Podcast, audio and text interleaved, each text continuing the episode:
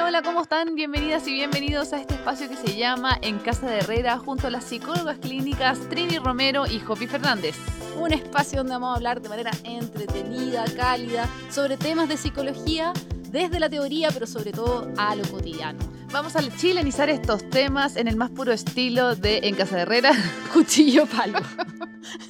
hola, hola, ¿cómo están? Bienvenidos. Hola, Jopi, ¿cómo estás? Hola, querida prima. ¿Cómo has estado? Bien, emocionada de estar aquí grabando nuestro segundo capítulo. Qué emocionante, ¿o no? Sí, estamos contentas. Sentimos que no fue bien. ¿No fue bien? O sea, tuvimos 156 reproducciones en Spotify. Yo diría que tendríamos 156 fans, por lo menos. Sí, obvio. Y si que alguien nos escuchó dos veces, se considera doble fan. Sí. Como que, lo siento, usted se considera doble fan. Son 156 personas, no, no hay que restar ninguna repetición. Oye, entonces queremos partir agradeciendo a todas las personas que se dieron el tiempo de escucharnos y las personas que se dieron Mm. el tiempo de hacernos comentarios, buena onda, Mm. eh, con, con lo que le pasó, con críticas constructivas. Me La encanta con- paciencia de escucharnos. Ah. La paciencia de escucharnos, de decirnos todos los feedback. Eh, la verdad es que fue superior a mi expectativa. Por supuesto que mi expectativa ansiosa era como, onda, por favor, no sigan haciendo esto, qué ridículo. Entonces, era como fácil de, de, de subir. No, y caché que somos tan, tan, tan autoexigentes. O sea, bueno, ojalá fuéramos un poco más autoexigentes, en verdad, pero somos, somos autoexigentes, o al menos nos pasamos el rollo, o al menos somos ansiosas, ya vamos a hablar de qué se trata eso. Sí. Eh, que en vez de decir así como, bacán, no fue bien, fue como, cresta, ahora vamos a tener que hacer el otro bien. así que por el otro también hay una expectativa ya de que el otro salga bien. O sea, cuando dijeron que son chistosas, al tiro me, me invadió un manto de ansiedad como, oh, ay". pero como... Yo no quería soy ser chistosa. humorista. Como, yo no sé ser chistosa siempre. Oh, qué atroz. Sí, así como que va a salir como actuado la próxima vez. Ay, no. Bueno, entonces eso es parte del proceso, pero eh, insistimos, súper agradecido. Eh, a mí me llegaron comentarios que ay, gente dejó de procrastinar cosas. sí, Yo dejé de procrastinar cosas, me cansé mucho. dejé de procrastinar cosas. qué emoción, como Qué que, sí- emoción. que sea útil. No, sí, eso fue lo más emocionante. Sí. Y nos dijeron algo Ya. que me angustió mucho, ¿Qué? Que tenemos la voz prácticamente igual. Sí, ¿cómo cresta se soluciona eso? Eh, somos primas, criamos juntas, hablamos como- ¿Parecido? Sí, entonces yo estaba pensando, por ejemplo, yo soy la Trini, entonces yo te voy a decir, hola Hopi, ¿qué piensas tú, Hopi? Y tú Ah. me tienes que dar el pase. ¿Qué piensas tú, Trini? ¿Qué tal? Sí. Ah, buena idea. ¿Cachai? A ver si es que ayudamos un poco a diferenciar quién es quién, porque nosotras fue como, ¿cómo tanto? Pero sí, es obvio quién es quién. Y lo empezamos a escuchar nosotras, ¿viste, Trini? Dijiste esto. No, si eres tú, Hopi. Ah, cresta. Oye, impresionante. Yo creo que eso Mm. tiene que ver con, el- con el, la porción de genética que compartimos y de crianza y todo eso. Sí. Así Y que, que nos mimetizamos tanto rato juntas Sí. también. oye, y una un gran parte de mi fandom, o sea, mis mejores amigas, Y mi familia. mi Gracias. familia, mi mamá me dijo, qué lindo, mucho garabato. y yo, oye, así, igual puede que tenga razón. Así ¿En que, serio? sí, mi mamá me dijo mucho garabato. Pero Igual yo ¿cómo vamos a- esperaba. Pero ¿cómo vamos a chilenizar la psicología Sin sin, garabato. Sin garabato. Sí, bueno, pero quizá un poco menos. Es que yo soy muy garabatera. Yo también, un Sí. poco. No sé si tanto, aunque en mi casa me dicen que soy la más garabatera de la casa. Sí, no, yo me también. siento mal por mis hijas. Sí, yo también. Yo soy muy garabatera. Y una amiga me dijo como, oye Trini, como no dijiste nada de que eras terapeuta, de que estudiaste, no pusiste nada de tu currículum. Y yo le dije, o sea, igual esas cosas a mí no me importan nada, ¿cachai? Como que yo solo estoy concentrada en vibrar alto, pero ya, bueno, ya, si me insistís, te lo digo. Eh, nada, porque soy psicóloga de la, de la Diego Portales y me formé como terapeuta familiar y de parejas en el Instituto Chileno de Terapia Familiar, así que soy terapeuta y mi tema eh, más principal y de amor eh, teórico y práctico y profesional es el estudio de las parejas. Así que quizás más adelante hablemos un poquito de eso, ¿no?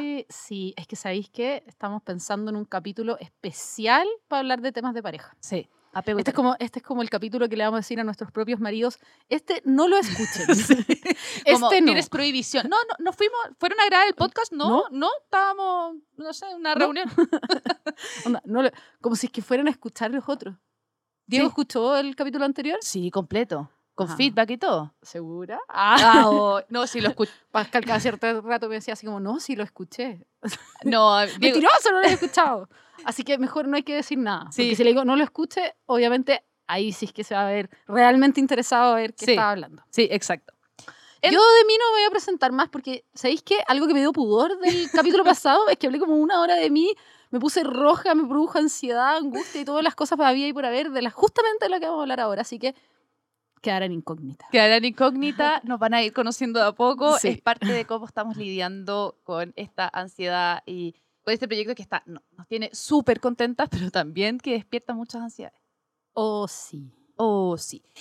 ¿Cómo se llama nuestro capítulo hoy día, Hopi? Ok, te lo voy a decir, Trini. Porque ahora yo voy a hablar, la Hopi.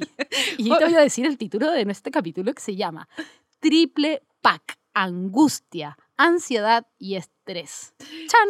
Chan, chan, se venden por separado, en dúo, solo, y, pero en general vienen los tres juntitos. Sí, pack completo, pack completo. pack completo. Pero antes vamos a inaugurar una sección que, que amicas. Ah, también me dijeron eso. Como hoy son muy parecidas a las amicas y yo como Ay, sí. son mis grandes referentes. Referentes. Es como no hay nada que hacer, son secas. Ojalá algún día las escuchen las amicas y que digan, oye, estas buenas no están tratando de imitar. No, pero con la admiración, ¿cachai? Yo, yo en algún o momento sea, por favor, que las escucharan, no se escucharan, digo. mi fantasía ansiosa es como, ¿te imaginas y algún día podríamos invitar a las amicas? ¿Te imaginas? No, ya sería lo máximo. Ah, y mucha gente me dijo, oye, invítame a hablar de otra cosa. Y me encantó eso. O sea, me encantaría. Sí, porque ustedes comprenderán que nos, nos, nos escuchamos súper expertas, pero obviamente no somos expertas. Somos el desde, somos el desde. somos el desde. Sabemos de algunas cosas, sí, harto por experiencia propia, por cómo las cosas no nos resultan muchas veces, pero obviamente en cada tema hay gente que se dedica a estudiar, a investigar y a abordar ciertos temas específicos. Entonces, más adelante nos gustaría traer invitadas. Invitados, invitadas, No, así que- invitadas. Ah, ya, muy bien. Sí, Diego también quiere venir. No, No, sé no. no, olvídalo. No, no, sí me lo dijo sí, antes. lindo. Lindo, pobre.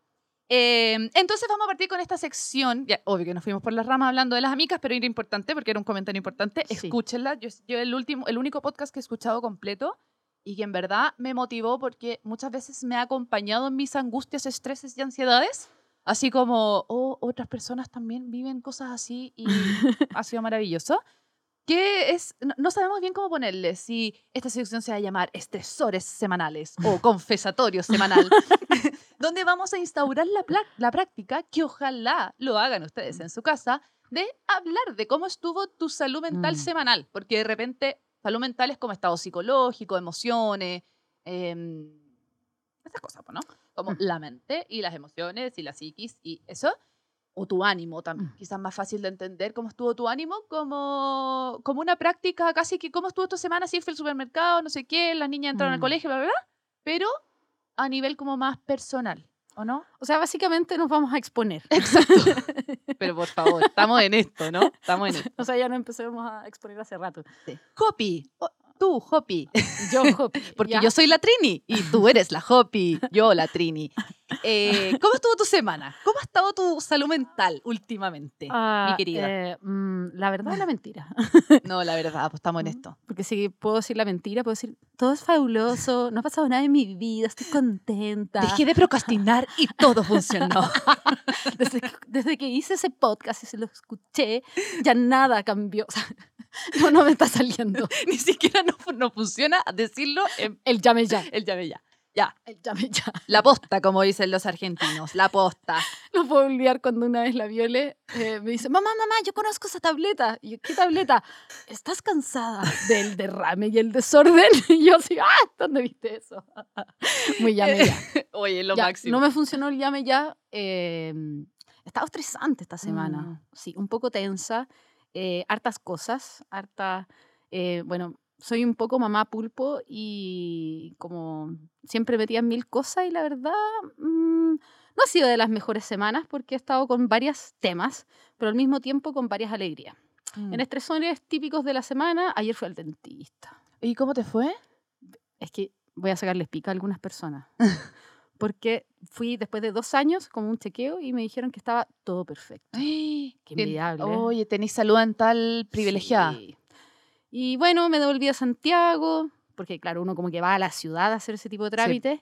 y por ahí me vino como una jaqueca que no me había pasado nunca, me asusté, uno se pasa el rollo, estaré muy vieja, ah, me pasará esto, esto, otro, a lo mejor es una enfermedad grave, A lo mejor es un tumor. a lo mejor, sí, un derrame. Como que uno tiende, no sé si es la edad o qué cosa, o es mi personalidad ansiosa, Mm, eh, a pasarse mil y un rollo y al final no era ni una cuestión. Ya, Así que en verdad, bien fome mi semana, Trini. Ya, Partimos esta sección contando puras cosas fome. puras cosas fame. Tía Trini, me aguanté decir wea, Sí.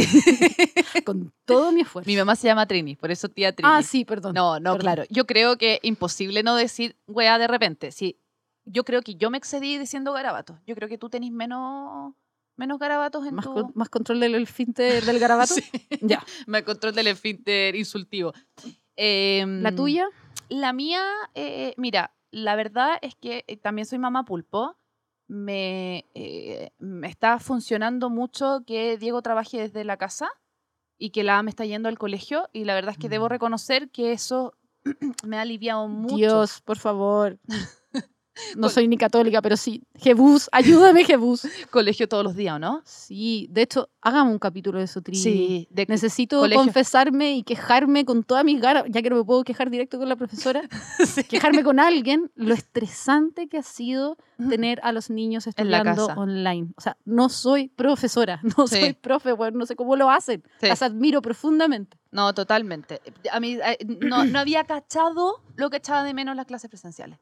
Fue como, oh, qué increíble, onda, todo funcionaba un poco mejor. Y claro, es toda esta dinámica de la mochila, porque son como bien hueveados en el colegio que va mi hija, que no lo voy a decir, que empieza con A y termina con menar.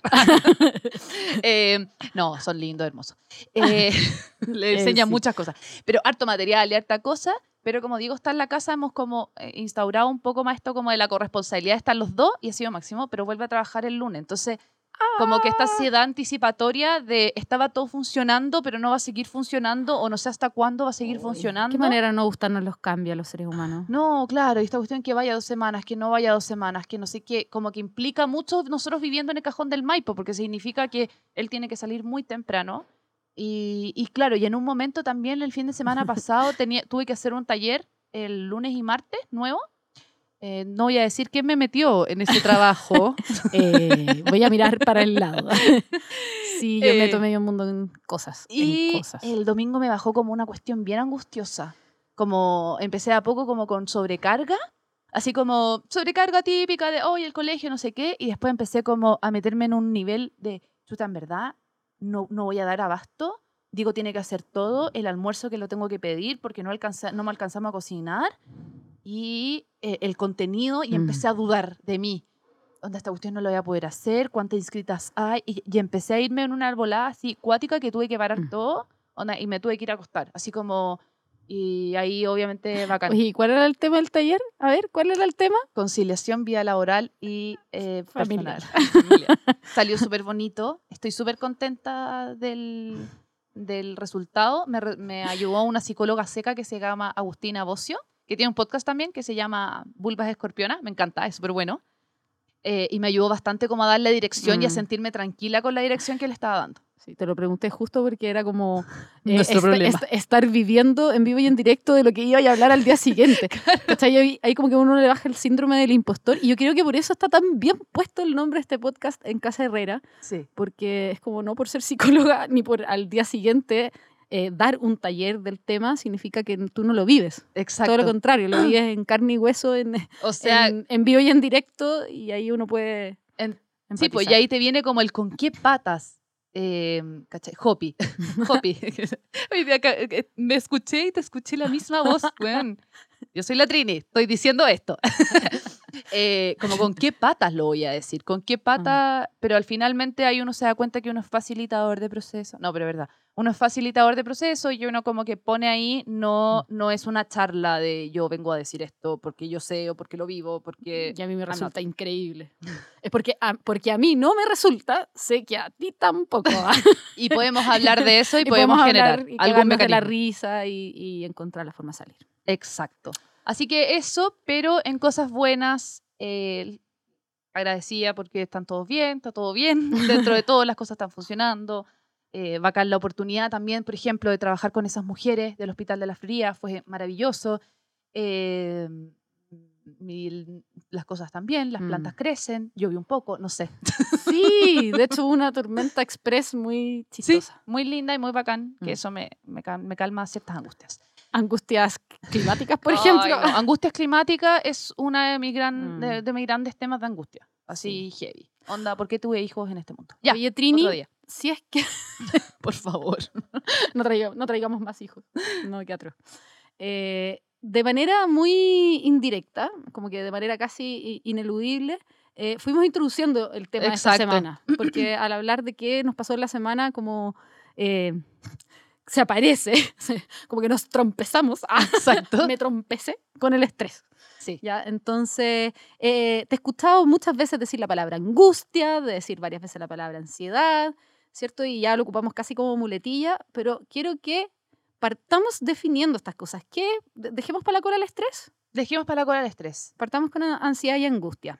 Partamos con ansiedad y angustia. Eh, Mm. en general, eh, ¿por qué nos gustó meterlo como en esto de triple pack? Así como haciendo alusión, ya, ya saben, si entienden.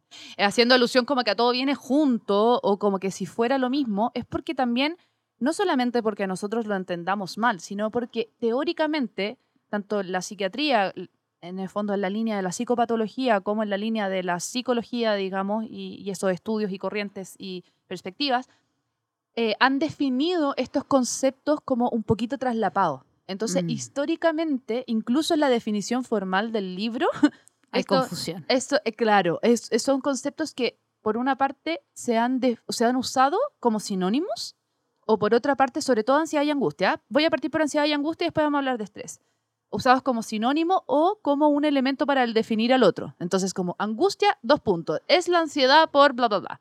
Ansiedad es como la angustia por no sé qué. Entonces, se ha... Na- La profesora de castellano no les enseñó que no se ocupa la misma la palabra. palabra para, claro, como, exacto, es como, como que se han ocupado una para definir a la otra. Y a mí me pareció, o sea, fuimos como, eh, me pareció como interesante que pensar que no es solamente una confusión que nosotras tengamos, sino que también es una Mm. confusión que se ha dado en términos teóricos y también la necesidad de diferenciarlos, porque en términos clínicos, que en el fondo cuando hablamos de términos clínicos, hablamos como de síntomas, ¿ya? Como cuando te Mm. dicen eh, en la clínica es porque tú estás hablando de los síntomas, eh, por ejemplo, en el doctor, ¿cachai? Mm. A nivel clínico se te Se puede dolor de observar que- cabeza, dolor de cabeza, dolor de guata, rash cutáneo, no sé qué. Entonces, eh, se, se diferenció que como en el fondo los síntomas son distintos, viene desde otro lugar, eh, y esto es a nivel teórico, y yo creo que también nosotras le dimos una vuelta como a qué no que nos pasa con eso, Mm. y quizás una reflexión que les pueda hacer. ¿Ya?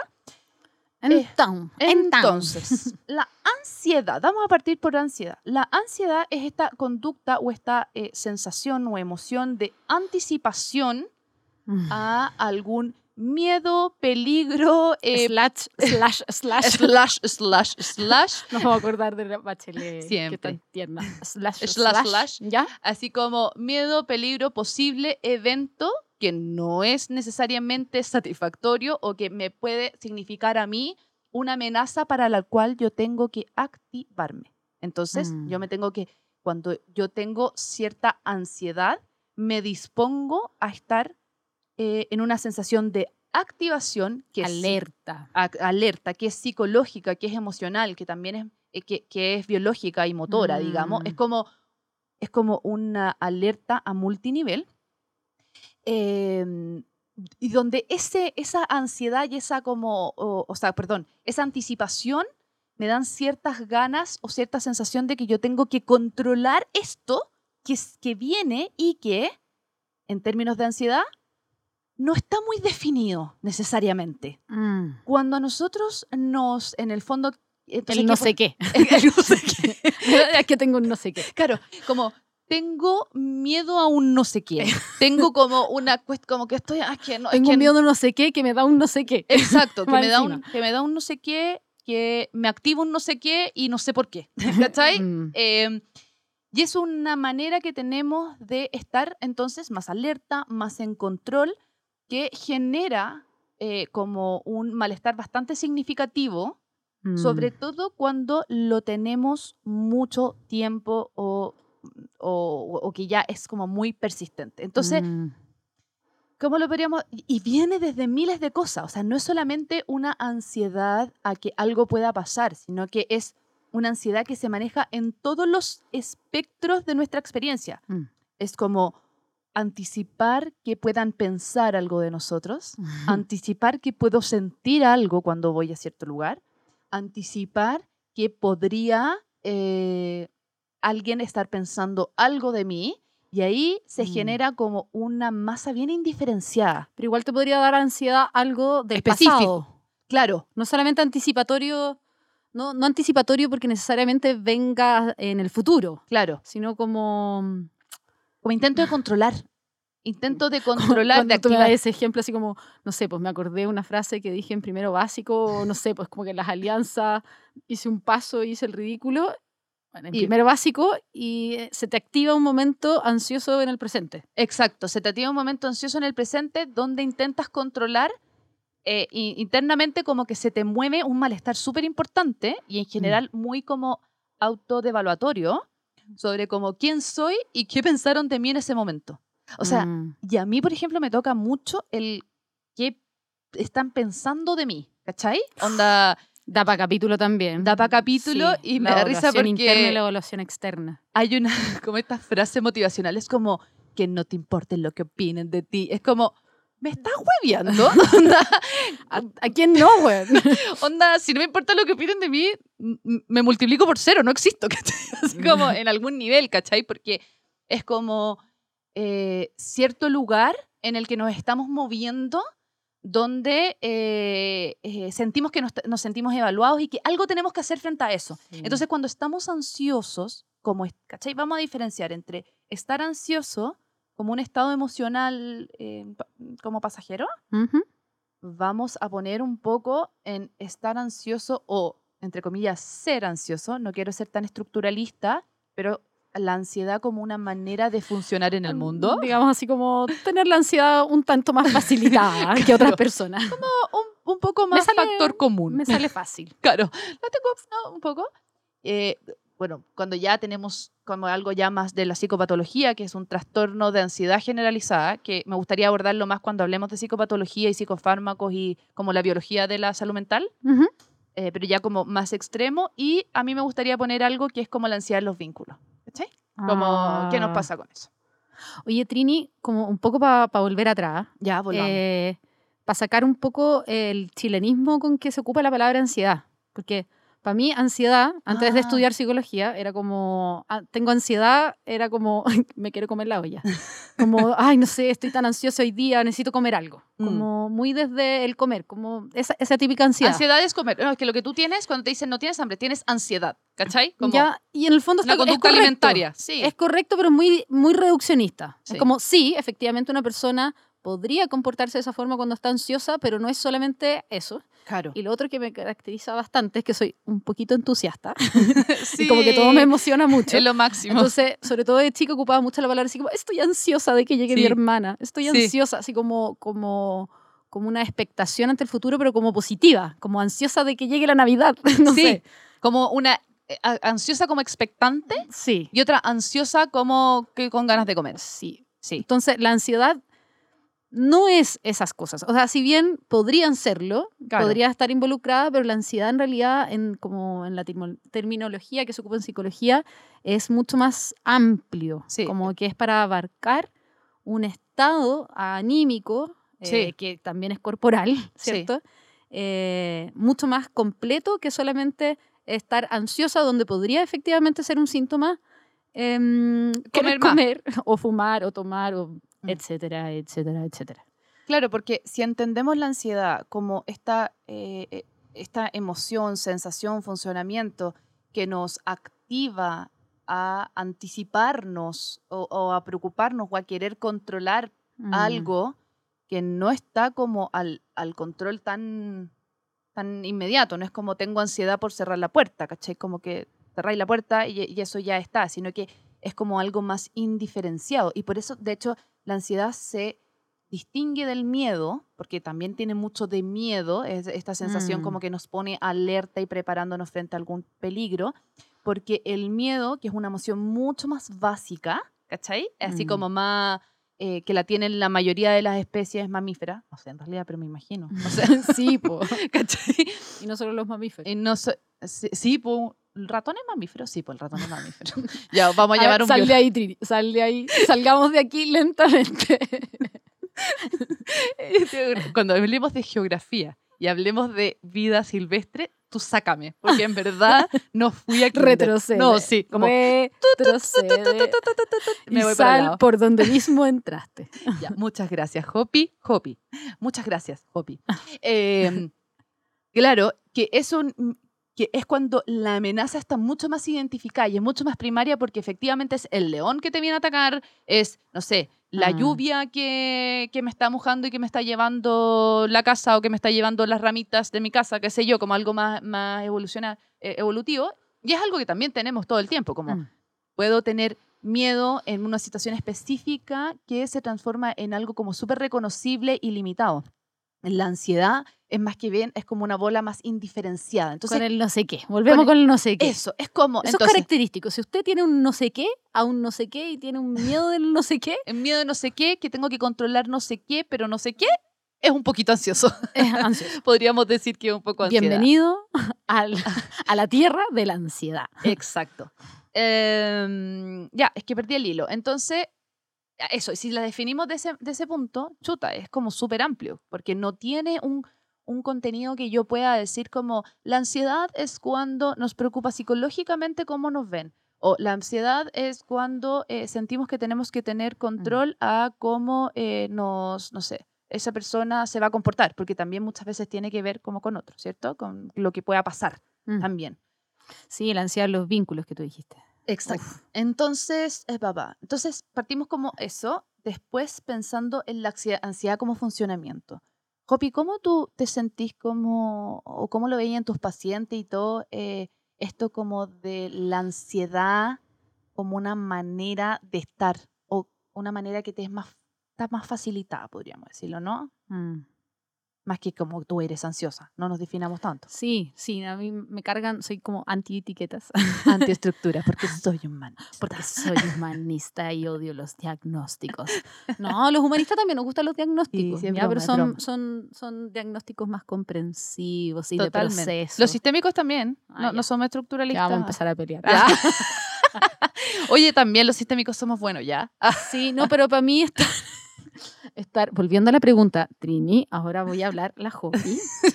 eh, es como un, un estado de eh, constante alerta. Nos estamos mezclando un poco porque, insistimos, esta cuestión es un triple pack, Sí. ¿ya? Entonces, efectivamente se mezclan una con la otra y efectivamente puede aparecer la ansiedad en un cuadro de estrés, Mm, ¿ya? Y es como estar saltón. mm. Es como que te ladra un perro y, ah, no sé, es como eh, estar en constante... Lo digo en chileno, de eso se trataba este podcast, Sí, de eso se trata. Estar pasándose el rollo, pero así como de manera excesiva, por todo. Así como, Sí. eh, no sé, pues estáis esperando micro, ay, se pasa tarde la micro, te subí a la micro, ay, si es que me retan cuando llegan, y ay, si es que pierdo el trabajo y nunca más encuentro trabajo, entonces, y como, uff, así como, por favor, detente Sí. como estar eh, como mm, extremadamente alerta, Sí. Como preparándose para este león que va a llegar, pero Mm. no llega ningún león. Claro. eh, yo creo que eso a mí me ha ayudado mucho a entenderlo, que es un estado que a mí por lo menos me es muy facilitado, porque Ya, sé si eres, nota. eres ansiosa. ya. O sea, se nota cómo hablo, se nota que se me va por las ramas las cosas, porque en el fondo mantener el foco cuando uno es ansioso es muy difícil. Porque estoy hablando esto y estoy pensando lo que podrían, por- lo que posiblemente Mm. tú estás pensando que yo quiero decir. Entonces me voy a ir por, ese, eh, por esa línea. Y después por esa línea me voy a ir por la otra siguiente porque quiero volver. Entonces es como una sensación de querer abarcar y de querer también controlar ciertas cosas que nos es muy difícil de controlar. Entonces, Mm. eh, en- co- como es una emoción anticipatoria que decíamos, como de tratar de abor- a- a- abarcar, o, o anticipatoria o de control más que nada, Mm. ¿cierto? Pero movilizador al mismo tiempo. Exacto. Que es como la parte. Eh, ¿Quién la otra vez hablaba con un paciente? Ay, no, prometí no hablar nada. no, no, o sea, no, esto es súper importante. Mi ansiedad me está, ah, me está diciendo que diga esto. nunca por ningún motivo voy a hablar nada de lo que hablé con un paciente. Así que me voy retracto. Hablé con una amiga. ¡Trinidad! no, ya, perdón. Me voy a retractar porque en verdad es súper importante no hacerlo. Em, el tema, que, el tema ya me angustié. Ya, puedes El- salir de ahí, Tini, El, sí, no el tema que sale y que ha salido en reflexión en algunas de mis sesiones es cómo también este funcionamiento que, que capaz es ansioso está muy demonizado, incluso en el, perdón, no quiero ser reduccionista, pero como en esto como medio New Age, eh, eslogan, frases motivacionales, es como lucha contra... No estés ansiosa, como, ¿qué te preocupa lo que te digan de ti? ¿Qué te preocupa? No sé qué, es como, tú dale, como si fuera algo súper negativo y algo a lo que hay que tenerle mucha vergüenza de uno mismo. ¿Cachai? Mm. Porque hay una sensación, la, la ansiedad genera una sensación de vacío y como de inseguridad que también nos pone, nos da vergüenza. Hoy la vergüenza, me encantaría algún día hablar de la vergüenza. Uf, Me encanta ese tema, lo encuentro muy potente. trauma y vergüenza. Eh, exacto, trauma y vergüenza. ¿Hablemos de eso un día? Ya. Ya, anótalo, me puse ansiosa. Ah, no, era para hacer una demostración in situ. Pero también las personas que tenemos este funcionamiento un poco más alerta y con la sensación de que siempre tenemos que estar como haciendo algo, pasándonos el rollo de por qué dijo lo que dijo o, o- o o generándonos películas completas de repente de lo que puede hacer, también estamos muy atentas al mundo en el que estamos Mm. estamos muy atentas al otro, estamos muy atentas a los posibles peligros. En general somos personas que tendemos a preocuparnos más de cosas que, que, que podrían pasar y no son en Ahí cuenta lo de- del columpio. Ah, lo del columpio. Ya Para que sé. vean que la Trini es, es ansiosa, ya no, no, No. a las etiquetas, pero no, no, tiene sí, la yo ansiedad ya me muy ansiedad. parecida. Yo, o Bueno, una persona que lo tiene reconocido. Yo soy harto más relajada que tú. Sí, bastante o, más. o Sí, llevo la ansiedad sí como, como, internamente. No, de yo otra creo forma, Sí, como que tenemos distintas maneras, pues si somos distintas. No, pero. ah, ¿Ven? Somos distintas. En alguna parte somos distintas. porque yo soy la Trini. Y yo la Jopi.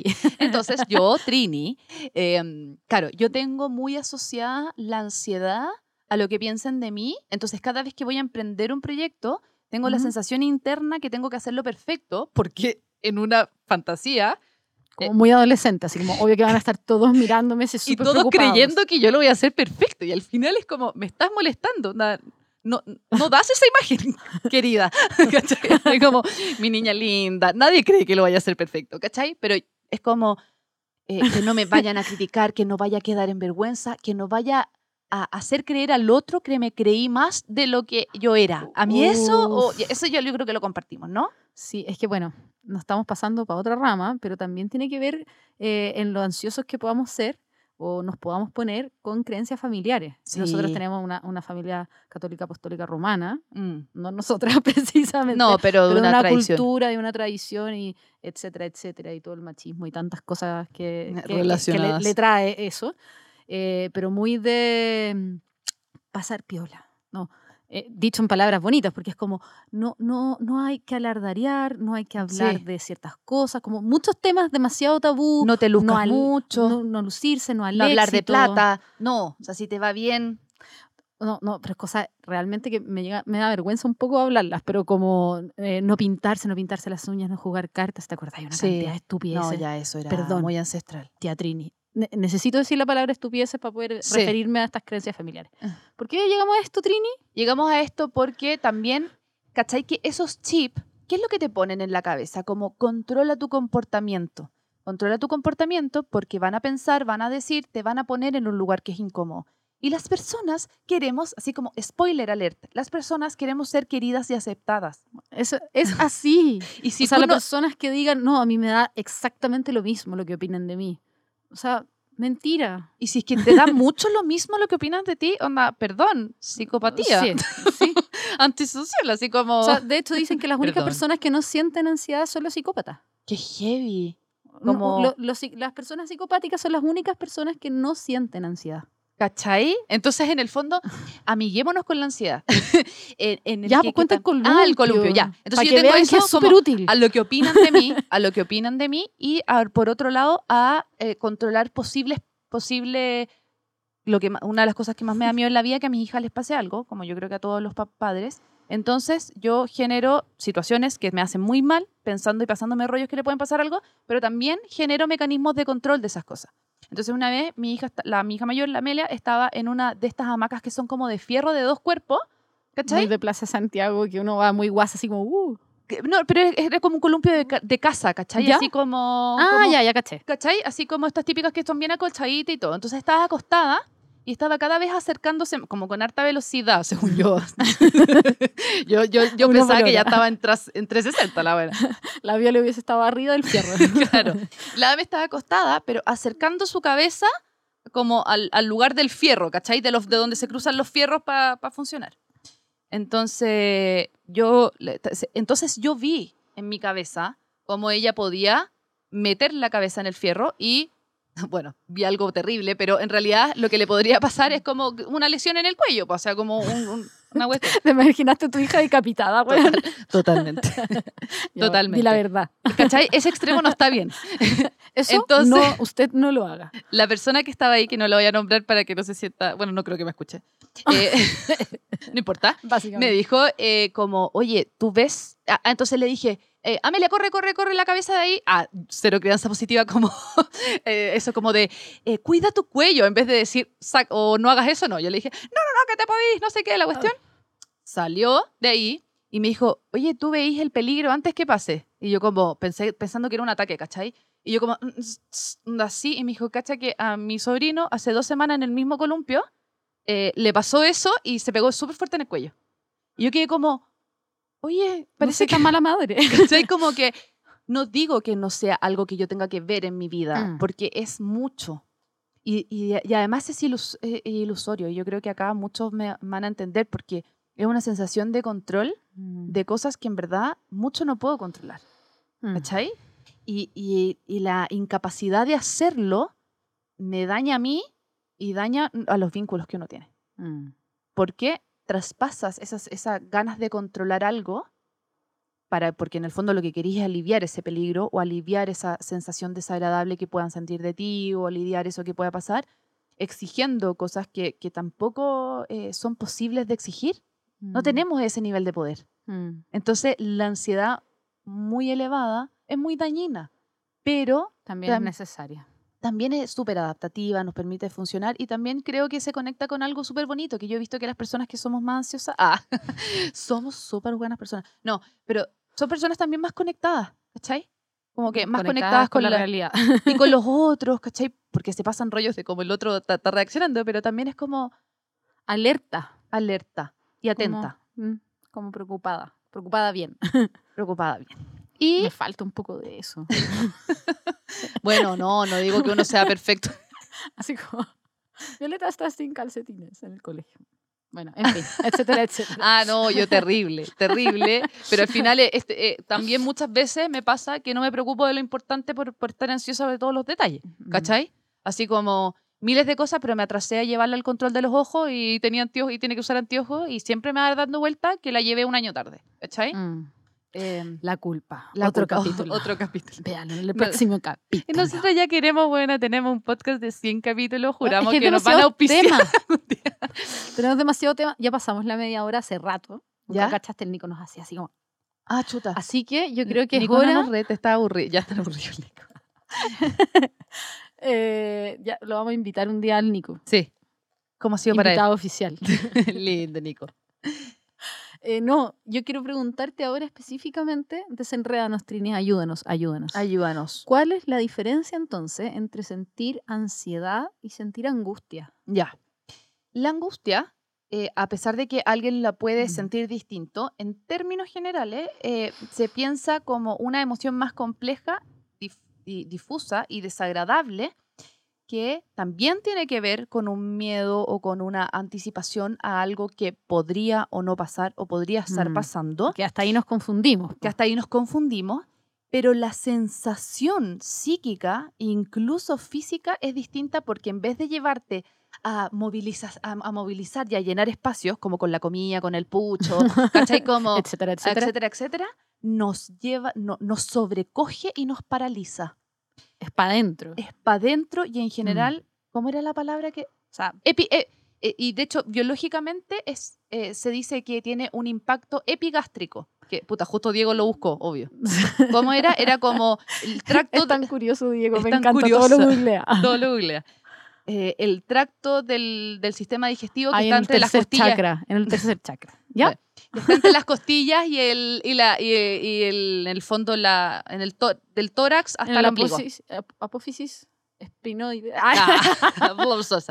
¿Cachai? Y a mí me hizo mucho, mucho sentido porque la angustia sobrecoge, paraliza y cuando es mucho, te, te deja sin la sensación de libertad de actuar. La ansiedad explosiva. Tú querís mover y así miles de cosas y te andáis moviendo y, Mm. y pierna inquieta. Mm. La angustia, cuando es mucho, te puede llegar a paralizar. Como personas que, no sé, por ejemplo, que viven estados de angustia profunda porque no saben dónde está alguien o están, por ejemplo, esperando el resultado de una operación. ¿Cachai? Eso no es Mm. necesariamente, obviamente que vienen, las cosas vienen mezcladas y no somos un blanco y negro. O una cosa puede terminar en la otra. O sea, yo puedo estar muy ansiosa, muy ansiosa por un tema y al final el tema no se resuelve y Exacto. Eh, termino angustiada. Claro, sobreconecto, o sea, o conecto con un tema, o un tema se hace más relevante por sí solo, no solamente porque yo Mm. decidí conectar o porque yo soy de cierta manera. Conecto a ese nivel y me genera esta sensación de sobrecogimiento, de paralización eh, y de como, eh, en general, como que se te cierra la guata. Así, porque en el fondo, y, y yo me he dado Es cuenta... casi, es casi un movimiento. Cuando uno dice angustia, es como que se te cierran los hombros, te tocáis la guata. Eh, Es, como Sí. súper eh, instintivo. Como angustia. Claro, y la ansiedad que si bien es como una prima hermana, ¿cachai? Que es como nosotras, que somos más o menos parecidas, pero no somos iguales, eh, es como más expansiva, es como más, "Pa, pa, quiero hacer cosas. Así que la angustia en general tiende Mm. a ser más reflexiva. Y la angustia ha sido un tema que se ha visto históricamente por muchas ramas, sobre todo por la psicología, o sea, por la filosofía, la psicología también, porque Sí. biológicamente eh, genera mucho impacto como a nivel de neurotransmisores. ¿cachai? De hecho, las benzodiazepinas, que son las que se encargan en el fondo, ya esto lo vamos a explicar mejor en otra vez, pero como estos los receptores GABA en el fondo, que se ven como afectados y alterados cuando estamos en una situación Mm. que nos genera angustia. Y por eso una benzodiazepina nos ayuda tanto en ese momento, cuando es mucho. Eh, vamos a, vamos a, a explicitar bien en otro capítulo cuando hablemos de eso. Eh, Qué. Hoy día salieron como 10 capítulos diferentes. Y que cada tema da para tanto. y después, ¿de qué vamos a hablar? No sé. ¿Quién me da una idea? Después cuando tengamos auditores de verdad, ah, no estamos diciendo que ustedes no lo sean, pero Pero no la que- familia. que no sea más que la tía Trini la nonota, que son nuestras madres. Y mis De amigas hecho, mi mamá me amigas. dijo, un poco largo. Ay, a mí también me dijeron un poco largo. Y yo dije, ah, déjame. Las amigas tienen dos horas y todos las escuchan. Qué pena. Súper, súper, súper receptivas con el feedback. Así como, no. Oye, dame un feedback. No. Sí, claro. Ahora que me lo das, no lo quiero. Claro, entonces, y la angustia puede ser mucho más invasiva. Y claro, si bien podríamos hablar como de la ansiedad como una manera también de funcionamiento ansioso, porque también está ligado al apego ansioso, chan, chan, chan, otro tema, eh, generamos pura expectativa, Pietro. Em, la angustia, yo he visto, por lo menos en mi quehacer clínico, que se activa cuando toca fibras sensibles que tienen que ver como con la historia. ¿Cachai? Mm, ¿Qué, qué te parece eso a ti, Scopi? Como ciertos temas que a mí me generan más angustia, por ejemplo, a mí en mi historia la inestabilidad. Entonces, cualquier temática, la ansiedad, la ansiedad se va a estar como más flotante. Pero cuando me acerco a un tema que toque muy eh, finamente mm. la, eh, la sensación de que me siento inestable, como en mi estructura o en ciertas cosas, ahí ya se me activa la angustia, que quizás para ti no sería Sí. eso. Sí, porque ahí ya es como grandes pensadores, porque todos lo sabemos en el fondo, pero es muy personal. Es como ta- tanto con la ansiedad como la angustia. Se puede hablar de que hay elementos situaciones que son súper ansiógenas, bla, bla, bla. Claro, hablar en público para alguien es súper ansiógeno y para la otra persona lo disfruta. Subirse a un escenario y tocar estos instrumentos. Nosotros estamos acá en una sala como muy Rodeada de muy instrumentos. pro de instrumentos, que es como, de hecho el Nico nos decía, canten en su cortina, y nosotros así Eh, "Eh, no. no, ya no genera ansiedad hablar, weón. no, ya, a lo mejor a otra persona traemos acá y, y le produce mucho placer. Mm. Entonces, eh, los elementos o las situaciones no son objetivamente hablando como ansiógenas o que produzcan angustia, sino cómo las interpretemos y cómo valoremos esas situaciones, es realmente eh, lo que va a detonar un mecanismo de defensa en nosotros. Claro, como un correlato emocional. Un correlato o, o- o activo el del placer y "Uh, voy a ponerme a cantar y grabar esta canción feliz, o ay no, Sí. me muero de plancha o qué sé yo qué cosa. Oye, dije palabra correlato. También me dijeron que teníamos que explicar un poquito más, como chilenizar. De repente hablábamos con mucho. Correlato en el fondo es como el efecto, así como algo que tú estás pensando tiene un correlato, o sea, tiene como un impacto también físico, o Mm. tiene un impacto también, o tiene una demostración en realidad. Es como tiene una, una representación a nivel, a otro nivel. Ya, eso es correlato. Más o Se me estaban ocurriendo, es como dije, ¿qué puede ser un ejemplo bien chileno? que no había que ordinar, es como ya, te tomas una piscola Tuc. Tiene correlato físico, emocional. y sobre todo en tus eh, palabras. y en tu Hay un correlato, por lo tanto, en los Y en tu cuerpos. necesidad por ocupar el celular para llamar a tu ex. no, pero es que eso llama a efecto. Pero bueno, es como, es como el impacto o como la representación en que se muestra. ¿cachai? Em, ¿Nos pasamos finalmente a estrés o nos Es que, falta hablar algo No, de la sí, hay, hay, hay algo como que creo que ¿Qué estas se dos- te queda? ¿Qué se te queda ahí? se me queda el tema del control, el tema de la autopercepción, ¿cachai? Como en el fondo eh, Mm, que quizá eh, la- a- algo como más angustio cuando ya es mucha la angustia y de repente también se vuelve muy difusa, también así como que no tiene forma, no tiene momento, así como que realmente es uno en un momento tranqui, lo que uno tendría que pe- empezar a pasar y escarbar es en la historia y también si es que estás pasando otro tipo de cuadros. La depresión, por ejemplo, no se define, no es como depresión es igual a angustia o igual a ansiedad, para nada. Pero, por ejemplo, cuadros más depresivos, que tienen muchos otros elementos, eh, pueden tener grandes montos de angustia. Entonces, en el fondo, también ahí es como empezar a activar el sensor interno, sin juicio, como que es algo que nos pasa a todos, y que, mm, claro, o sea, este, el, el- el mecanismo de la angustia también es un mecanismo de cuidado. mm. Porque en el fondo, si no te angustiaras por nada, después no te anticiparías quizás a miles de cosas. O no, no generarías o, cierto impacto o no intentarías cambiar ciertas cosas. Y así Mm. progresamos también. po. Sí, recordemos que todas las emociones tienen una función adaptativa. y Exacto. que todas están, no hay ni emociones buenas ni emociones malas, sino más bien hay algunas que son placenteras y otras displacenteras. O sea, obviamente es más rico estar contento que estar angustiado. Claramente. O sea, que, Claramente. eh, deme dos. Como que prefiero estar más contenta, O disociada, como estar en otra. Pero estar angustiada, igual que la tristeza, te puede ayudar mucho a como volver hacia el interior. Sí. Que es algo que nos pasó a todos en pandemia. Claro. como te obliga a, a irte para adentro. Sí. Como que uno no quiere cuando está angustiado necesariamente hablar con un mejor amigo o como ir para afuera, sino que te invita a entrar. Sí. A mí, yo creo que tolero, yo personalmente tolero mucho mejor la tristeza que la angustia. Y creo. ¿Qué pasó? ¿Qué? Me Pensé que. Nico hacía así como de tiempo. Ah, ya, me, ya. angu- me angustio con facilidad, dice. me, me pongo ansiosa con ansiedad.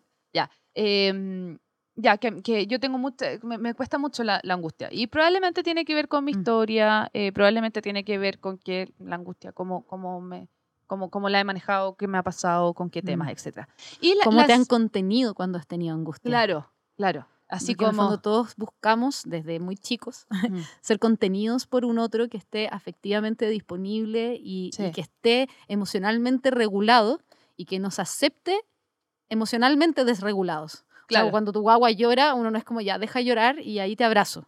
O sea, Claro. es, es lo esperable. sí, po. ¿cachai? Una- o sea, es súper Oh, cruel cuando Ay, la mamá no dice así como, no llore, no ya, llore. no llore, no llore. Y, y- y que cuando se te pase la maña, ahí te hablo. Claro. No, sino que ir y contener un adulto regulado a un Sí. menor que está desregulado y... oye, A- ahora también no más nos, temas se me ocurren más Sí. temas. no nos podemos pasar la fantasía de que tanto nuestros cuidadores como nosotros como cuidadores vamos a ser perfectos en la regulación emocional de nuestros hijos, por favor, porque son, la verdad es que igual, igual te va ansiedad, o sea, te, te va a flotar la angustia porque Mm. es humano. eh, y probablemente también está como del control, la necesidad de control o de sacarte de la emoción, eh, yo creo que es algo súper importante y por eso, por ejemplo, la filosofía ha hablado tanto de la angustia. ¿Por qué? que medio atroz su, su visión. Claro, como que en el fondo la, la existencia en sí mismo es angustiosa porque es algo que valoramos mucho y es muy frágil. Tan, Así como, y que venga la depresión. Adelante. claro, no, ¿verdad? Estamos, eh, de- decimos cosas que nos pueden angustiar, no. Como que estamos flotando Ay, una- ya, un, en- dos, tres, el cambio climático. un 2, 3 el cambio climático. Bueno, ya, pero esto es el mundo. Pero igual estamos flotando en una esfera creando realidades muy significativas como, emocional para favor, nosotros. La gente que está en algún proceso se puede tapar los oídos Claro. porque se nos pueden ocurrir muchas ideas ansiógenas. Exacto. Entonces, para lidiar con esa ansiedad, hay personas que se van como a la línea más evitativa, como, no, está todo bien, tú tienes que mantener una actitud positiva para todo y no sé qué, y no mires el problema, no mires el problema, mira adelante, que en algún nivel yo también admiro, porque también genera una energía bastante rica y como esperanzada toda, pero para mí me falta en esa patita la conexión con que quizás Mm. vivir tiene que ver con lidiar también con las cosas que no controláis y como darle Mm. espacio emocional. Así como sabéis que me angustia. A mí me angustia que, no podamos, no sé, me angustia que de repente al mundo, cuando chica me daba angustia, que al planeta se le ocurriera caerse. Muy enferma mental. como que sí, ¿qué pasa si Así al- como en, en- en ideas, así como podría ser un tarrito, así como ideas para estresarse, onda el universo? que no puedes controlar. Sí, como se puede caer, ¿cachai? No sé, ciertas cosas. eh, y por el otro lado es como ya, ya lo más panicoso, así como no quiero vivir porque es peligroso, Mm. ¿cachai? Entonces, pero igual siento que los dos tienen, tienen su- sus bemoles, porque los positivos, optimistas y todo suenan mucho más adaptados y es mucho más agradable conversar con alguien. Y atractivo. Y pues, es atractivo, como- pero también es como que tanto no te estás conectando con la fragilidad del ser. Chan, Mm, chan, chan. Bueno, chan, chan. ya, pasemos a estrés, por Sí. favor, porque estoy estresada. nos angustiamos y, no, y, y- y nos, ah, nos pusimos ansiosas con estos temas, por favor, que se entienda que la idea de hablar estos temas y ponerlos sobre la mesa no es angustiarlas, angustiarlos, ni tampoco que se sientan más ansiosos, sino como un poco reflexionar que es algo que a todos nos pasa. Mm. Y eso al tiro trae un poquito de calma, como Sí. no soy la única. Hay más personas que están igual de angustiadas Sí. y no, no como, no, sí, no buscando como hay gente que está mejor o peor, ni en la comparativa, para nada, sino que eh, como que también aquí me podría ir en otra ola, pero como una cosa como cultural y como de, del progreso y de la producción, como que nos enseñaron que hay que estar siempre bien. Sí, po. Y en realidad para estar, sí, efectivamente, todos queremos eso, es mucho más placentero, pero para estar bien hay que estar mal también. Mm, Y crecemos, aquí ya me pongo nerd hippie, crecemos por nuestra sombra. mm. O sea, generalmente las buenas decisiones que tomamos en la vida y como buenos caminos y buenos momentos familiares, muchas veces, no siempre, pero muchas veces eh, vienen o lo anteceden momentos súper duros. Sí, po. Como que tocamos fondo o pasamos algo complejo o Mm. algo superhumano, un accidente, una enfermedad, eh, un día malo, un me retaron en la pega, cualquier cosa tonta a lo mejor. eh, y, y- y esos momentos también hacen buenos momentos. Claro, puede generar cambios, puede generar ese malestar, puede generar cosas súper positivas, Sí, ¿cachai? y crecer. El malestar social genera muchas cosas positivas. Cuando, cuando nos malestamos socialmente y, pro- y pucha, ponemos sobre la mesa las cosas que son importantes, se generan cambios estructurales.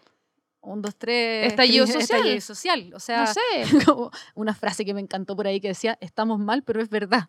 Sí, estamos mal, pero es verdad. Eso ¿cachai? necesitamos cada uno en nuestras vidas, como, como no tenerle, no, no rechazar nuestra parte sombría, Claro. sino que integrarla. Integrarla Se también me nota que dijeron. estoy en humanismo. Integrar la sombra. Claro, que integrarla es como agregarla, es como que, que funcionen las dos al mismo tiempo, que, que existan juntas. Así, que coexistan. que como, coexistan. Amiga, alcanza el espacio, ven. sí, No, no te quiero echar de mi vida, sino que eh, convivamos. exacto. convivamos. Y en el fondo, eh, ah, ya, ¿hablamos de mitigación después cuando terminemos estrés o hablamos de mitigación ahora? De como ansiedad y angustia, que es un poquito más específico. Mm, Me quiero pasar el estrés solamente porque dale. me está estresando que siento que avanza el tiempo y no lo tocamos. Ya, Y dale. al final, ya lo encuentro fome hablar de estrés. Ah.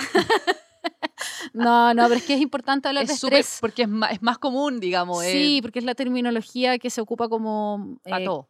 ah, ah, estoy estresada, ah, estoy estresada. De hecho, hablamos de la cultura del estrés. Como que está bien visto estar estresada. Así como que estamos estresados por cualquier cosa y no es muy sano realmente. Porque mm, es como, insisto, cultural. Como si hablamos, no sé, pues con, con una apoderada o con una amiga. eh, ¿Cómo estáis? Ay, sí, aquí haciendo mil cosas, no sé qué. Ah, ya, está normal. Si hablamos con otra y dice, súper relajada, tranquila, es como... ¿Y esta qué hace? ¿Quién la mantiene? ¿Qué le pasó a esta otra? ¿Cachai? Es como que hemos validado mucho el estrés y no es tan em, necesario realmente todo el tiempo como lo estamos viviendo ahora. Mm. El estrés, según la Organización Mundial de la Salud, es un mecanismo que se activa en nuestro cuerpo para hacer frente a una potencial amenaza, como un 2, 3, un león que se viene apareciendo y que nos quiere comer, ¿ya? O desafío. No necesariamente ahora nos andan persiguiendo los leones, pero sí tenemos un informe que trabajar, una presentación que hacer en el Exacto. trabajo, un primer día de clases, un- distintos eventos que podrían eventualmente Mm. eh, activar nuestro sistema de alarma. ¿Tiene que ver con la ansiedad y la angustia? Tiene que ver porque eventualmente se podría producir ansiedad, sobre todo ansiedad, Sí. y terminar en angustia si es que no se resuelve, ¿ya? Pero no los mezclemos, Mm. pensémoslo por separado, ¿ya? Entonces, hasta ahí el estrés es sumamente positivo.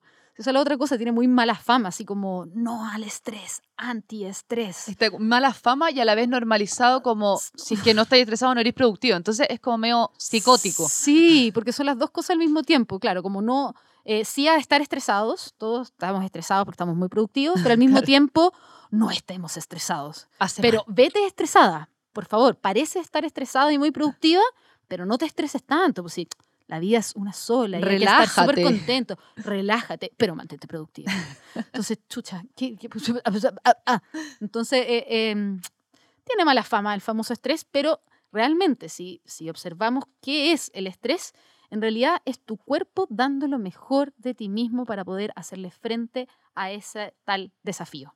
Oye, ya, qué. ¿Qué pasa?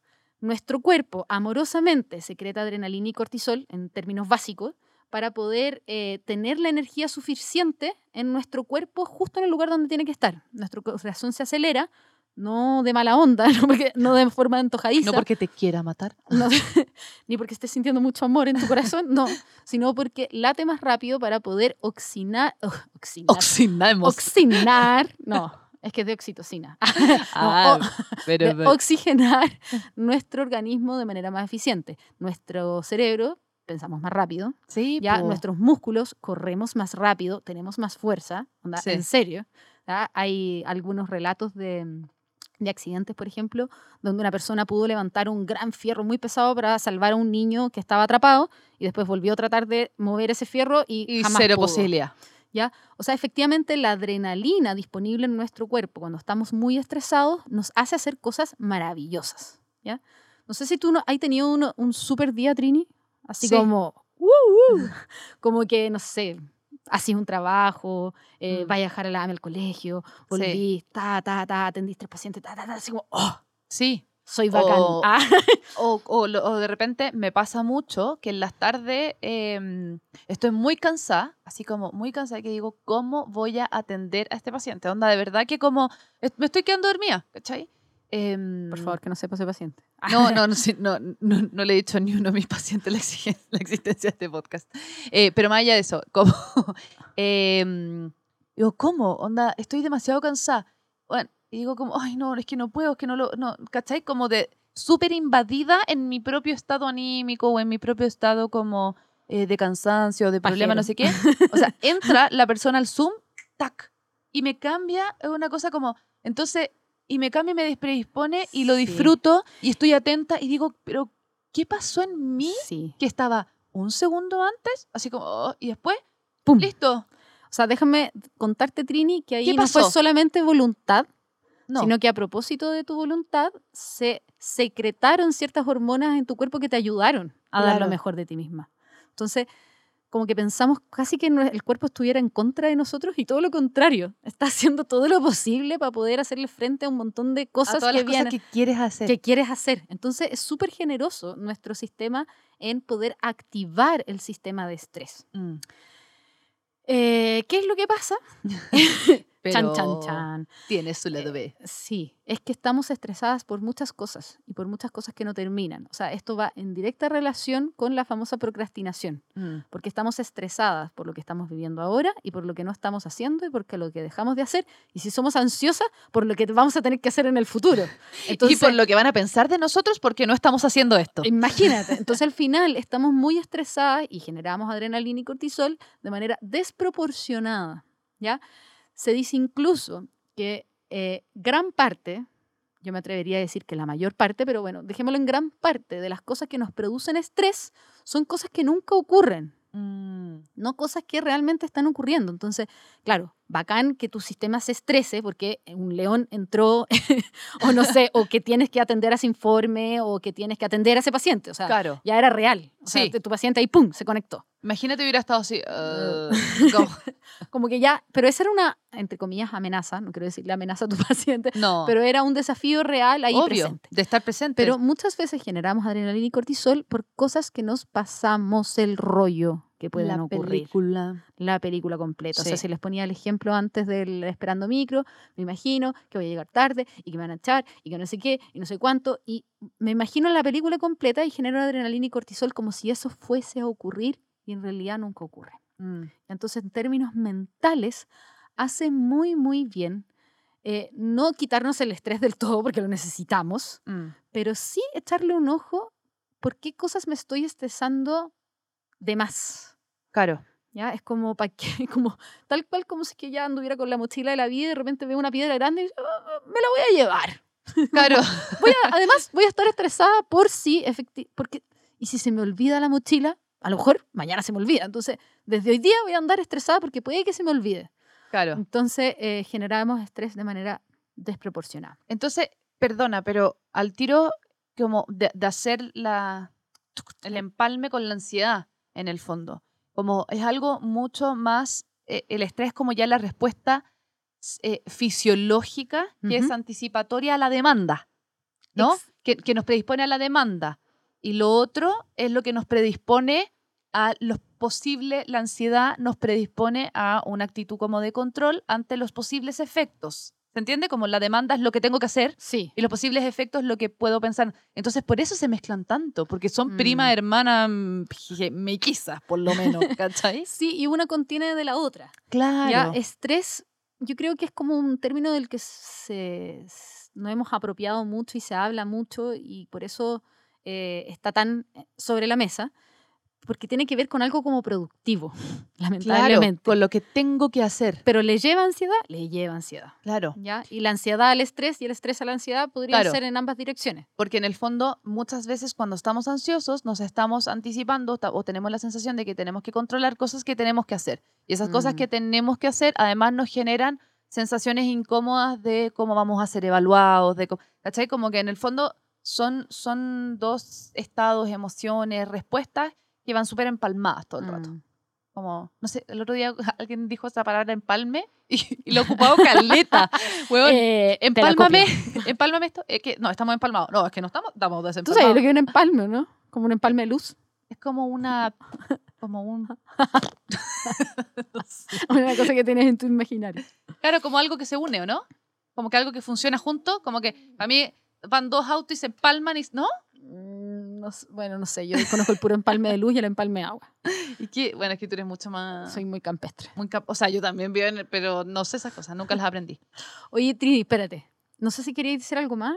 Eh, no, me, ¿Te pa- cortó me parecía no, me, me parecía importante hablar como eso porque en realidad estamos como definiendo lo mismo. Mm. Pero hacer esa, a ver, Distinción. Al ¿qué- ¿de mismo qué nos sirve Hopi? Yo soy la Trini. ¿De qué nos sirve Hopi, creéis tú, como hacer esta distinción entre estos tres estados? Como entre angustia, ansiedad En y este estrés. triple pack. Es que, me, espérate, es que me faltan. No, sí, mucho. Pero me faltan. to- todavía me faltan hacer unas pequeñas Ah, perdón, acotaciones de estrés. Ya, perdón. Como para después irnos a ese cierre que Ya. me gustó tu percepción de la vida. Ah, me bien. gustas. Me gustas. Pero para cerrar, ¿te parece? Ya, me Voy parece. a dejar tu pregunta en pausa. Muy buena pregunta, Trini. Muchas gracias. buena Muchas pregunta. gracias, Hopi. Síganos para más comentarios.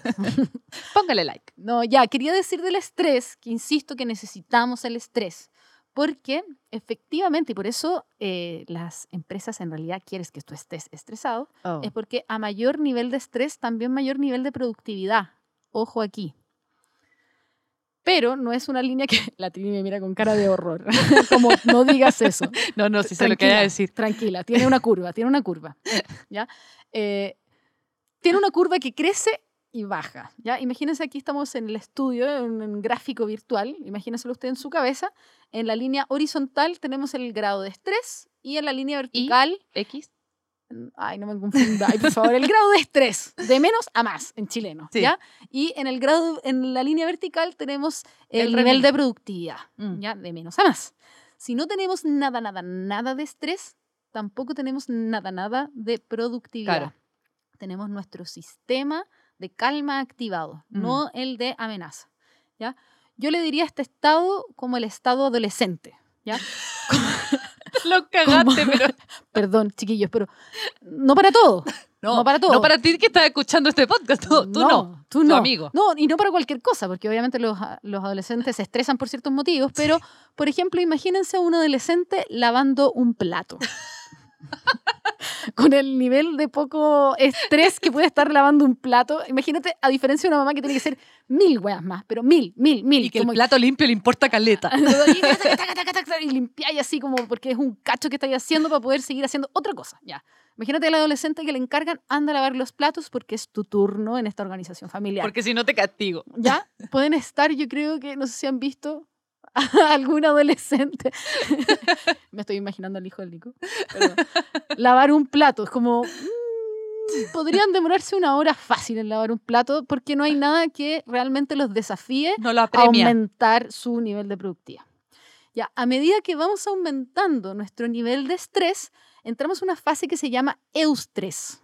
Ya, estar eustresados, que es el estrés positivo, el estrés rico, ese que nos da y nos activa y nos da un punch de energía y que nos hace hacer las cosas lo mejor posible. Es tu Sí. cuerpo dando lo mejor de sí mismo para que esté bien oxigen- oxigenadito y con la eh, Atención puesta también. atención puesta y con la energía Mm. suficiente, para Mm. eso el cortisol, ya para que esté ahí disponible para poder gastarla y atenderla. El problema es que esa amenaza nunca llega, pero ya, en fin, llega un momento eustrés muy bueno. ¿Ya? El problema es que sigue aumentando el nivel de estrés, ya sea porque estamos procrastinando, porque Es demasiada la demanda. Te ponen muchas cuestiones que la hacer. demanda. Pulpo. No somos capaces. extremadamente la demanda o porque yo me estoy evaluando como incapaz de atender a una demanda que probablemente sí soy capaz. Así como, ay no, tengo que grabar un podcast mañana. Entonces estoy todo el día Y estresada. nos vamos a y- quedar sin saber qué hablar. Sí, y, y eso y- es como un y poco ansiedad y que genera también como la demanda de... El estrés en el fondo tengo que grabar el podcast y la ansiedad es todo lo que siento que me van a evaluar y que no voy a poder. Exactamente. Y eso efectivamente me aumenta mis niveles de adrenalina y cortisol.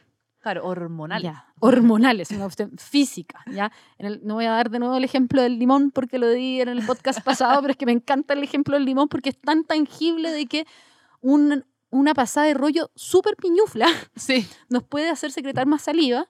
Eh, es impresionante si es que nos imaginamos la pasada de rollo, que a veces una noche entera, pues comadre. Sí, po. No unos cinco minutitos, sino que nos pasamos el rollo completo de inicio a fin Mm. y eh, obviamente secretamos hormonas para poder atender a tal desafío. Claro. ¿ya? Hasta ahí todo bien cuando va- quedamos en eustrés. Y efectivamente es como cuando estáis nerviosa, no sé si lo- los actores, por ejemplo, se ponen nerviosos y dicen mierda, mierda, qué sé yo. Como, Como cuando estamos acá también, como es que como estamos el nerviositas. respeto, es el respeto necesario que meri- amerita la ocasión. Sí. Imagínense, no sé, un jugador de fútbol, tema sensible, perdón. Ya, ¿Por pero qué? imagínense. ¿Perdieron? hay- no, empataron. pa- Pucha, pero somos las peores. No. ¿Perdieron? Eh, perdieron. Pucha, yo pensé que empataron. ¿Contra quién? Brasil, ¿o no? Ah, Brasil. Aquí, de auditores menos. ¡Ah! Unas pencas para el fútbol. Ya, pero no importa. Imagínense un jugador de fútbol, de esos que ustedes ya saben, que tiró el penal. ya, pero imagínense que va a tirar un jugador de fútbol un penal. Imagínense que ese gallo no estuviese estresado. En nada. Así como, "Ah, que fuera la pichanga el domingo, ahí va de la senda rascándose el poto pa- antes de tirar la, la pelota al arco. O sea, yo esperaría que si va a representar ahí al país, ese y hombre que gana esté todo lo que gana. eh, eh, bueno, tema de discusión para otro momento. Exacto. eh, esté al menos estresado. A la altura. Entonces el estrés permite que ese ser humano dé lo mejor de sí mismo para poder hacerlo muy bien. Insisto, si empieza a aumentar y aumentar el estrés, nos Mm. caemos en el lado de la curva, imagínense esa curva que usted está imaginando, se cae y empieza a decaer nuestro nivel de productividad a medida que va aumentando nuestro nivel de estrés. Mm. Entonces cuando entramos en estado como pi, Sí. así como que ya colapso, como que no, no estoy rindiendo y estoy muy estresada más encima porque no estoy rindiendo, entonces empieza un círculo vicioso tremendamente angustioso muchas veces, Sí. que me deja sin posibilidades de hacer nada y como que intento salir de ahí y parto con un nudo en la guata y bueno, ahí también es muy personal cómo nos damos cuenta del estrés Como nos damos cuenta y, y lo que hacemos pa, como para sobrellevarlo. para sobrellevarlo. Pero en líneas generales, ¿qué vendría siendo una buena gestión del estrés? Que seamos capaces de subir esta curva, Mm. llegar al cúspide del eustrés y en vez de caernos al distrés, que logremos volver a la calma. Cuando yo hago estos talleres de manejo del estrés como en empresas o como en instituciones públicas, dicen, sí, señorita, si yo me, eh, vuelvo a la calma en las vacaciones. en las vacaciones. Hay gente que está esperando jubilar. Sí. no suena súper chistoso y no tiene nada de chistoso, no pero tiene hay nada gente chistoso. que está esperando jubilar para volver a la calma. Mm, Otros que esperan el fin de semana, que Claro. es como más normalcito, Mm, ¿ya? Otros que esperan el final del día. mm. Pero en realidad no hay que esperar el final de ninguna cosa, sino que hay que ser capaces de volver a la calma varias veces al día. Sí, No estoy diciendo tomar una siesta, necesariamente. ¿Por qué no? Podría ser, podría ser.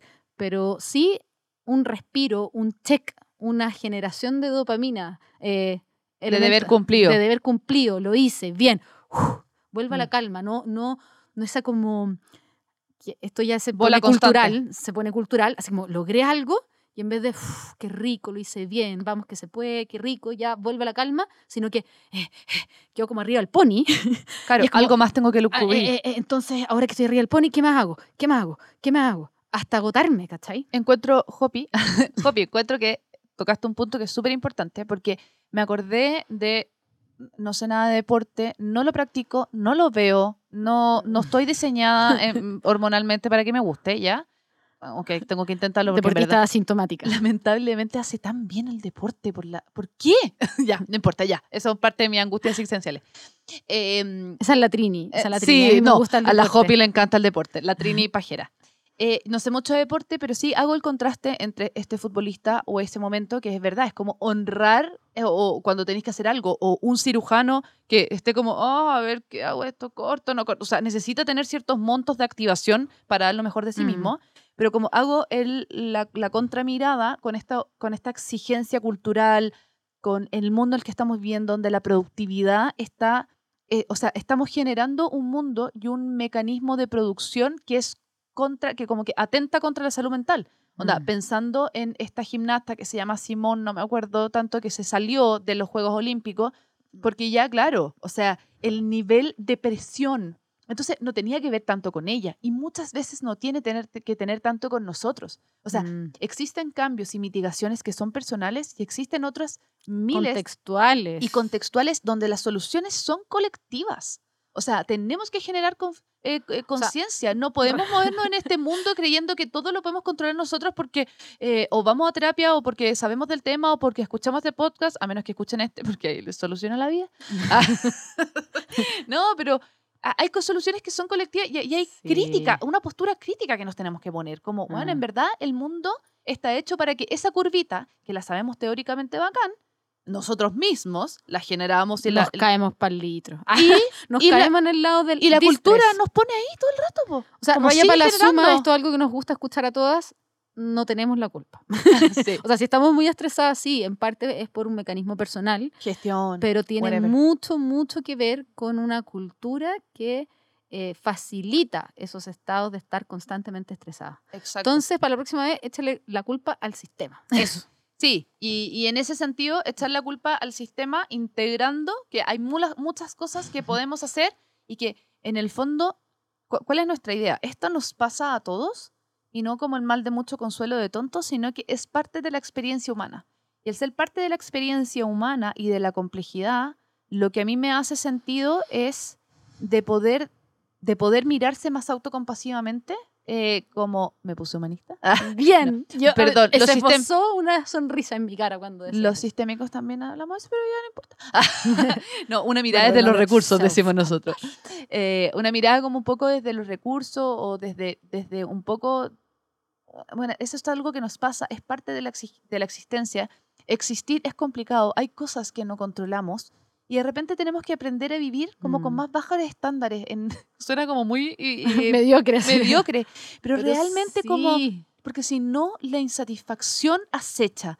Si no acecha, estamos muy. Estos, estos peligros que, como los leones en alguna época, ahora son como el estado de insatisfacción, el estado de sentir que no estoy rindiendo, el estado de. Tenemos tanta información disponible de lo que podemos hacer que estamos todo el no rato todo. evaluando como efectivamente si yo fuera más productiva y, eh, eh, y pusiera y ocupara el método ABC, no tengo nada Gestión con, del tiempo. Claro, no tengo nada contra los métodos ABC, pero eh, si es que me levantara a las 5 de la mañana, y haría todo y sería, y es como, y al final es una olla de nunca acabar. Entonces estamos en una cultura que lo facilita.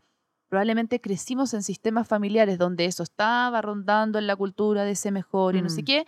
Y además tenemos activaciones biológicas, ¿cachai? Que de repente son súper personales, eh, que nos ponen en ese lugar.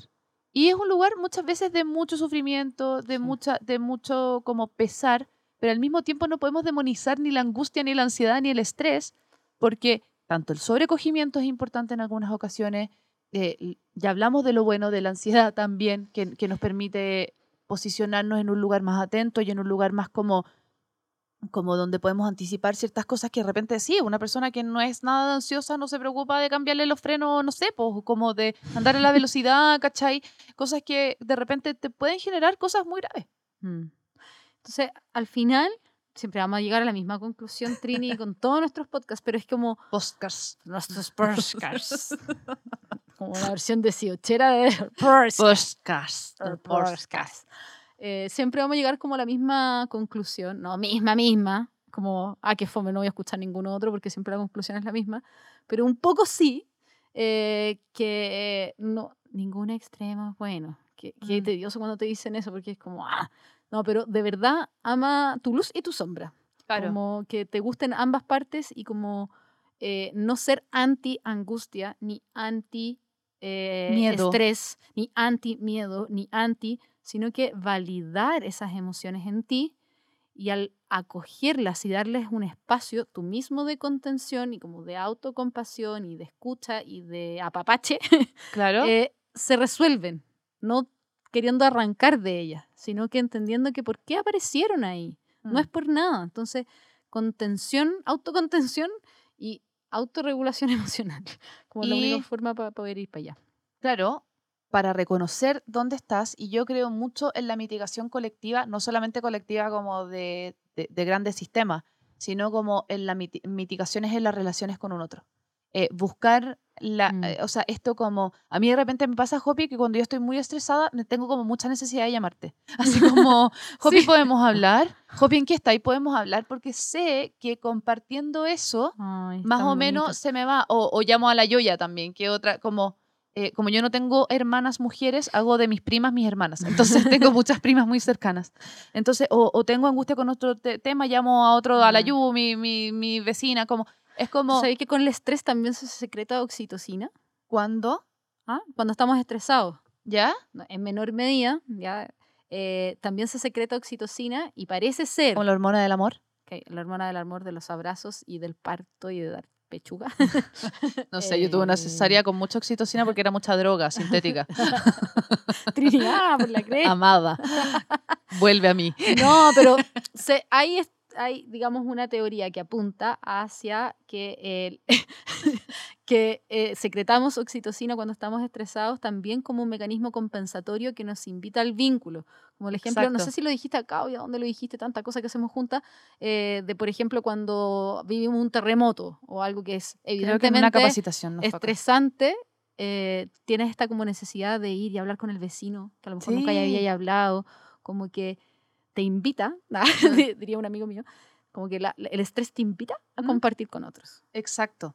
Y, Parece y- ser la- el mecanismo compensatorio y dónde está la solución. Y la ansiedad y la angustia también, como cuando compartimos, por eso a nosotros nos hace sentido hablar de esto, porque probablemente em, el compartirlo y compartir cómo lo vivimos nosotros es como, es algo que vivimos, es algo que fluye o que circula en nuestra existencia. Mm. Nuestra existencia social tiene que ver con cosas culturales, tiene que ver con cosas humanas, tiene que ver con cosas también personales. Hay, por supuesto que todos lo ven distinto. Hay personas que a mí me vengan a decirlo como, ponte ansiosa, weón. como, Cacheteo. como, ¿cachai? Y a otras personas, y claramente otras personas le dan ganas de decirme como, Trini, bájate el pony, está ahí, ¿cachai? Que, Pasar revoluciones. y pide ayuda, qué sé yo. Entonces, como la mitigación desde, la, desde el entendimiento del pensamiento crítico, la mitigación desde la autocompasión, la mitigación desde la autorregulación y también desde el eh, compartirlo con un otro, hablarlo, hacer que circule y que se genere esa calma natural que es como, no ¿Cachai? estoy Que- sola. A todos nos pasa lo mismo, uno, como uno ese- cuenta su problema a alguien, como que ya dejó de ser tan entretenido, porque ya es como que no es tan así tan como ah, agradable. Qué, qué- qué malo mi, qué fome era lo que te tenía Sí, que contar. Así como, entonces, tengo la- ah, algo ah, terrible, sí. algo terrible, por- terrible, Sí. terrible. Y cuando contengamos a otros, por favor, y este es el último que digo, ya yo sé que ya tenemos que hacer, pero cuando contengamos a otros, por favor, paso el dato. Usted no lo haga. No digamos, es que tienes que dejar de estar estresado, es que no te tienes que poner ansiosa, es que no te tiene que preocuparlo. Perdón, estoy imitando. Eh, no tienes que preocuparte de lo que piensan de ti, eh, no, o, o, ¿y pero por qué te sientes así? O cuestionador y no sé qué. De repente con nuestros hijos es más Mm. difícil porque nos angustia que se sientan mal, entonces tratamos de sacarlos de ahí. Ni tampoco, por favor, vaya a decir, a mí me pasó algo peor. No. No. Porque Eso es de, lo un- peor. de una u de otra forma, en el fondo estás Sacándolo del no validando sus emociones, Exacto. diciendo tú no te deberías sentir así porque yo Hay algo que estoy está mucho mal. peor. Sí. O tú no te deberías sentir así porque te deberías sentir bien. o lo que tienes que hacer es esto. Mira, es que lo que pasa es que te- es como, ya, eh, viene desde un lugar súper amoroso, pero qué lindo eh, efecto, o sea, qué, qué linda práctica, como esta práctica de hablar de nuestra salud mental, decir como, uy, como antes de, de, de estar Emitir juicio. pensando, emitir juicio y estar pensando de cómo dirigirle para que la otra persona no haga, como que simplemente escuchar, como, uy, sí, me imagino. Y acompañar en eso. Y cuando la persona te dice, ¿qué hago? Puta, ahí lanza lo que queráis, ¿cachai? O, o incluso dile, ¿y qué harías tú? Ah, No, porque esa es nuestra pega, no nos quiten nuestra pega. Ah. Vayan al Ay. psicólogo. Psicólogo. Sí, vayan al psicólogo. Terapia. Terapia. Bueno, Terapia. No, pero es que salva mucho. Yo he llorado mucho en terapia, he resuelto muchas cosas. No, lo máximo. Yo Sí. tengo una cultura de ir a terapia hace muchísimo como parte, parte de, de la vida. Sí. Y es maravilloso.